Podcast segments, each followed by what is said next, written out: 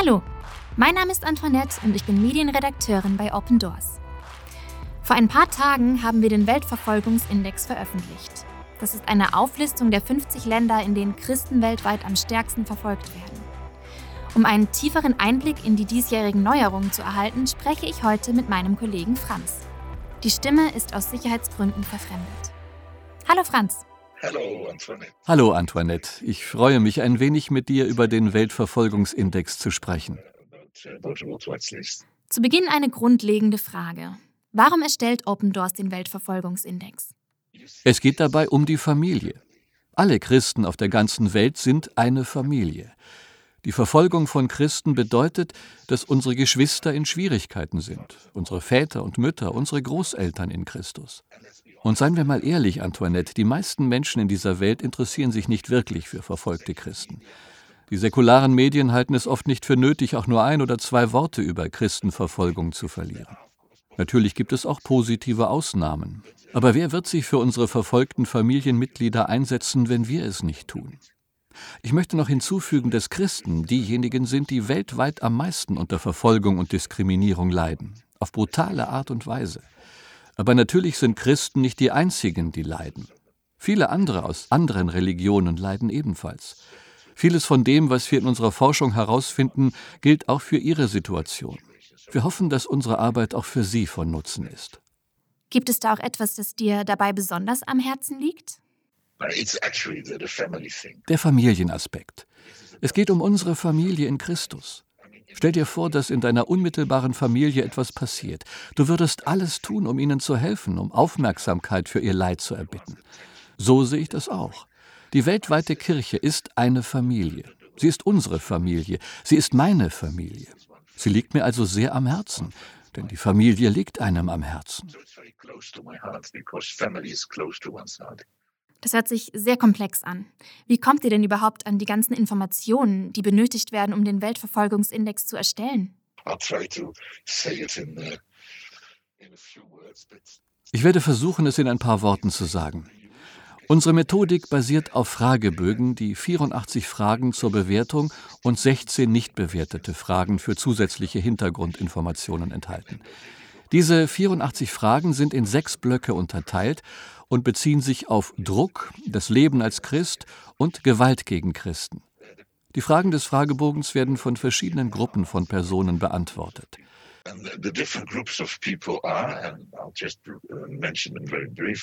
Und die verschiedenen Personengruppen sind eine große Anzahl von sogenannten Feldmitarbeitern. Diese gehören zu den Netzwerken von Open Doors in den einzelnen Ländern. Und die Idee ist, eine Vielfalt von ihnen einzubeziehen. Männer, Frauen, Gemeindeleiter, andere Fachleute, junge und alte aus Städten und ländlichen Gebieten und so weiter. Die zweite Gruppe sind die Länderexperten von Open Doors, natürlich in den jeweiligen Ländern. Und dann die dritte Gruppe, externe Experten außerhalb der Open Doors Netzwerke. Das ist wichtig, um die Informationen unserer eigenen Teams gegenzuprüfen. Und dann die vierte Gruppe, die Verfolgungsanalysten aus dem Weltverfolgungsindex Forschungsteam. Und das ist das Team, das ich leiten darf. Alle Gruppen tragen zur Erstellung der endgültigen Fragebögen für die Länder auf dem Weltverfolgungsindex bei. Es gibt noch viel mehr zu sagen, Antoinette. Es geht um die Triebkräfte der Verfolgung, die verschiedenen Kategorien von christlichen Gemeinschaften, unter denen sich auch Konvertiten befinden und noch vieles mehr. Wir machen unsere Methodik öffentlich und wir sind gerne bereit, diese mit jedem zu teilen, der daran interessiert ist. and even more. But uh, World Trust Research has published a methodology, and we are happy to share that with anyone who is interested.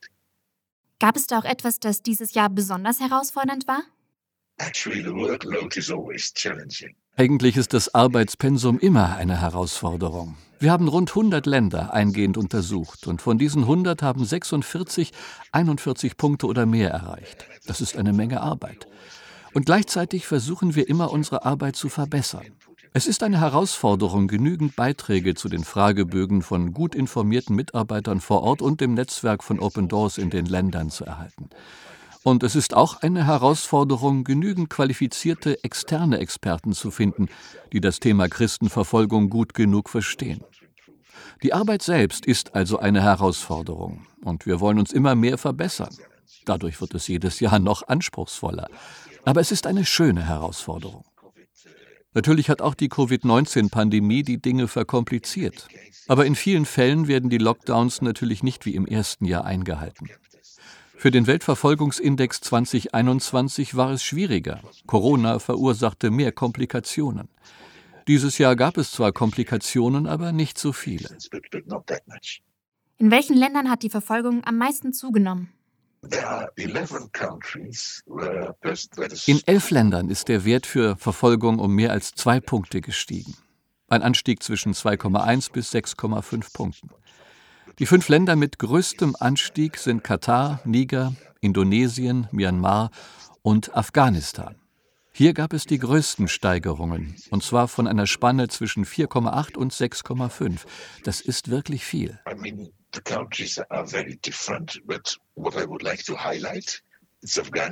Die Länder sind sehr unterschiedlich, aber besonders hervorheben möchte ich Afghanistan, Nigeria, Mali und Niger. Wir haben alle mitbekommen, dass die Taliban im August letzten Jahres die Macht übernommen haben. Das war dramatisch. Natürlich ist das Ergebnis in Afghanistan nicht nur darauf zurückzuführen, denn die Taliban und andere islamistische Gruppen hatten schon vorher große Teile des Landes besetzt. Aber die Übernahme durch die Taliban und die drohende Talibanisierung von Nigeria, Mali und Niger ist für mich eines der wichtigsten Themen, die ich hervorheben möchte. Und was will ich damit sagen? Es droht die Gefahr einer Talibanisierung Nigerias, Malis und Nigers, der afrikanischen Länder südlich der Sahara. Und man könnte dies sogar auf andere Länder in der Region südlich der Sahara ausweiten. In diesen Ländern gibt es ein enormes Ausmaß an Gewalt. Und die überwiegende Mehrheit dieser Gewalt geht von islamistischen Gruppen aus. Und obwohl sie nicht alle den gleichen Namen tragen, sind sie alle von der gleichen Ideologie motiviert und scheinen eine ähnliche Strategie zu verfolgen.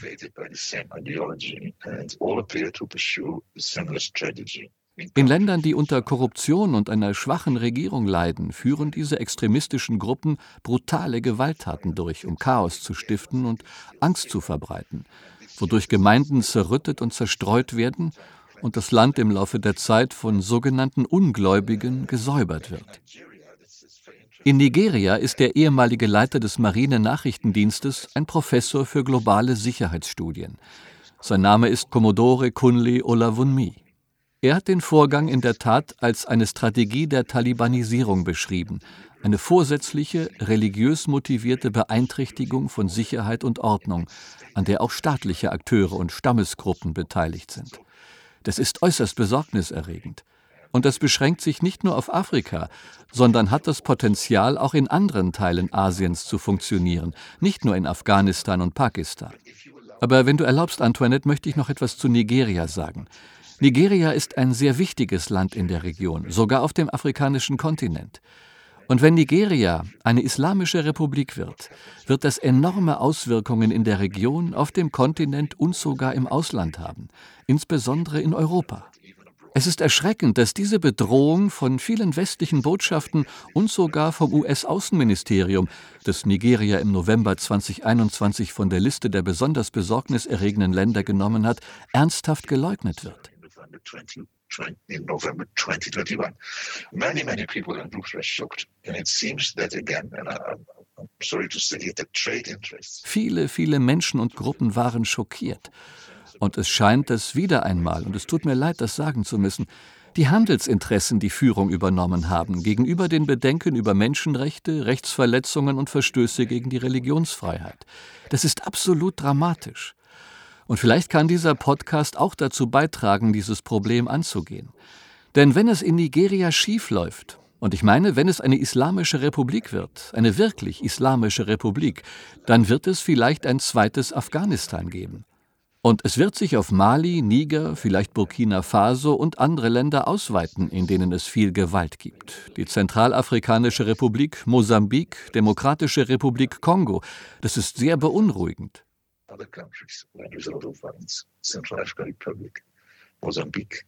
DRC. Uh, worrying. Du hast das Land Afghanistan eben schon einmal erwähnt. Und es ist wohl eine der größten Veränderungen, dass Afghanistan dieses Jahr auf Platz 1 des Weltverfolgungsindex ist. Das gab es so vorher noch nie. Wie kam es denn dazu? Wir wissen natürlich alle, dass die Taliban die Macht übernommen haben. Und wie ich bereits sagte, Christen werden nicht erst verfolgt, seitdem die Taliban die Macht übernommen haben. Es war schon vorher so. Ihr Einfluss auf andere islamistische Gruppen war schon seit geraumer Zeit enorm. Aber um die Frage zu beantworten, einige Leute fragen sich, ob das Land auf Platz 1 rutschte, weil die Taliban die Macht übernahmen. Der Berichtszeitraum des Weltverfolgungsindex 2022 erstreckt sich vom 1. Oktober 2020 bis zum 30. September 2021. Die Machtübernahme durch die Taliban erfolgte am 15. August, also eineinhalb Monate früher. Es ist jedoch wichtig darauf hinzuweisen, dass Nordkorea und Afghanistan bereits seit mehreren Jahren sehr nahe beieinander lagen. Oftmals hatten beide die höchste Punktzahl in den fünf Lebensbereichen, und nur die Werte für die gemeldeten Fälle von Gewalt waren unterschiedlich. Nordkorea hatte sozusagen den Negativvorsprung vor Afghanistan. Mit der Übernahme der Regierung durch die Taliban versuchten jedoch viele Christen, und das ist der springende Punkt, entweder das Land zu verlassen oder zogen aus Sicherheitsgründen innerhalb des Landes um. Infolgedessen wurden viele Hauskirchen geschlossen und die Christen mussten alles, was sie besaßen, zurücklassen. Dadurch stieg die Gewalt auf 15 Punkte und Afghanistan kam vor Nordkorea. And therefore the violence got increased to 15 points and Afghanistan toppled North. Die letzten zehn Jahre war Nordkorea ja konstant auf Platz 1. Doch dadurch, dass Afghanistan jetzt auf diesem Platz ist, ist Nordkorea auf Platz 2 gesunken. Bedeutet das, dass sich die Situation der Christen dort gebessert hat? Also Nein, auch in Nordkorea hat sich die Lage verschlechtert. Nordkorea war seit 2002 die Nummer 1 auf dem Weltverfolgungsindex und letztes Jahr 2021 mit einer Punktzahl von 94. Aber es wurde noch schlimmer. In diesem Jahr erreichte es 96 Punkte mit dem neuen Gesetz des Regimes, dem Gesetz gegen reaktionäres Gedankengut. Die Zahl der verhafteten Christen und die Zahl der geschlossenen Hauskirchen stieg, ebenso wie die Gesamtpunktzahl für Gewalt. Doch trotz dieser Verschlechterung der Lage wurde Nordkoreas beispiellose Punktzahl von 96 Punkten durch die Entwicklungen in Afghanistan in den Schatten gestellt. Es ist also schlimmer geworden. Aber Afghanistan ist noch schlimmer geworden, wenn man so will. Aber Nordkorea ist äußerst besorgniserregend. Gibt es auch eine besonders wichtige Entwicklung oder etwas, das dich in diesem Jahr überrascht hat? Lass es mich so formulieren. Wir haben gerade über den Sieg der Taliban und die möglichen Auswirkungen auf extremistische Gruppen in Afrika und Asien gesprochen. Druck und Gewalt gegen Christen und andere religiöse Minderheiten. Wenn man sich die Trends ansieht, die wir abgesehen von diesem Element veröffentlicht haben, dann ist da natürlich auch Chinas Modell der zentralisierten Kontrolle von Religion. Nicht nur im Land selbst, sondern es wird mehr und mehr exportiert. Es ist führend in der Welt. Und es gibt autoritäre Regierungen und sogar kriminelle Banden, die weiterhin Covid-19-Beschränkungen nutzen, um die Kirche zu schwächen. Lateinamerika zum Beispiel ist dafür natürlich berüchtigt. Das alles ist extrem wichtig. Das sind starke Entwicklungen. Ein weiterer Trend, der damit zusammenhängt, die Christen weltweit werden zunehmend vertrieben oder sind auf der Flucht, was ihre Verwundbarkeit noch verstärkt. Ich denke, das ist ein wichtiger Punkt.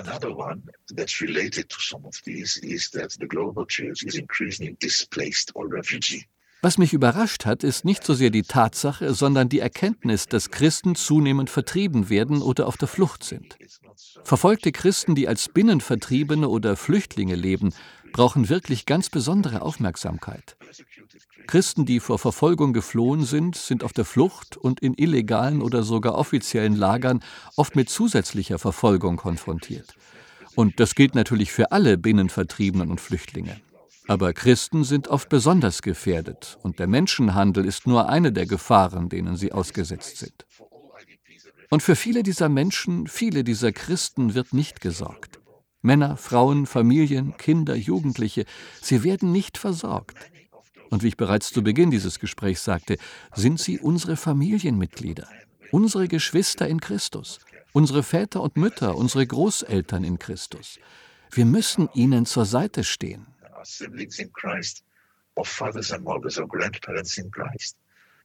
We have to come alongside them. Vielen lieben Dank für deine Einblicke, Franz. Ich möchte dich zum Schluss gerne auch noch bitten, ein paar Gebetsanliegen mit uns zu teilen. Wofür können wir konkret beten? Pray for our family in Christ. Betet für unsere Familie in Christus, besonders für den leidenden Teil von ihr. Betet für ihren Schutz. Betet für ihre körperliche, seelische und geistliche Heilung. Und betet auch für ihre Verfolger, dass sie umkehren und ebenfalls Teil der Familie werden. Das wäre natürlich super. Betet auch, dass Christen, die in Frieden und Wohlstand leben, sich wirklich für ihre leidende Familie engagieren. Betet, dass sie bereit sind, sich für ihre verfolgten Geschwister, Väter, Mütter, Großeltern in Christus aufzuopfern. Ich denke, das ist es, was der Herr von ihnen verlangt, was er von uns allen verlangt. Ich denke auch, dass dies ein starkes Zeugnis sein wird, sogar für die Verfolger dieser Welt. Stell dir vor, was passieren könnte, wenn wir Christen in guten Lebensumständen dem Herrn wirklich gehorchen würden. Nicht nur verfolgte Christen würden davon profitieren, auch viele andere, die mit solcher Gewalt und solchem Leid konfrontiert waren und sind. Es gibt also auch für uns Christen, die in friedlichen und wohlhabenden Ländern leben, eine große Aufgabe. Wir können ein sehr wichtiges Zeugnis auch gegenüber den Verfolgern sein. Und das kann die Dinge verändern. Very important witness also to the persecutors. And that can change things. I, I encouraged Ich habe Christen ermutigt, sich mehr zu engagieren. Aber ich möchte auch den Christen in Deutschland und anderen Ländern für ihr Engagement danken. Ich meine, viele engagieren sich. Aber wir können uns immer gegenseitig ermutigen, uns mehr zu engagieren, weil ich glaube, dass wir in gewisser Weise mehr schlaflose Nächte haben könnten wegen dem, was passiert. Wir sind Brüder und Schwestern in dieser Welt. Wir könnten und wir sollten vielleicht mehr schlaflose Nächte deswegen haben. Und ich denke, eine schlaflose Nacht kann ein Segen sein, nicht wahr? Nehmt eure Bibeln, faltet eure Hände und betet zum Herrn, dass er eingreift. Denn das Leid ist enorm. In einigen Teilen der Welt ist es wirklich sehr, sehr schlimm. Also wünsche ich uns mehr schlaflose Nächte, Antoinette. so sleepless nights, more sleepless nights, uh, Antoinette. That is, uh, is a good thing, I think, in this sense. Vielen Dank für deine Zeit, Franz. Dafür möchten wir wirklich beten. Ja, es war mir ein Vergnügen. Ich danke dir vielmals. Ich möchte euch auch zu Hause ermutigen, an unsere verfolgten Glaubensgeschwister zu denken und sie in euren Gebeten einzuschließen. Mehr Informationen zum Weltverfolgungsindex und zu Christenverfolgung weltweit findet ihr auf unserer Homepage www.opendoors.de. Danke, dass ihr heute eingeschaltet habt und bis zum nächsten Mal. Euer Team von Open Doors.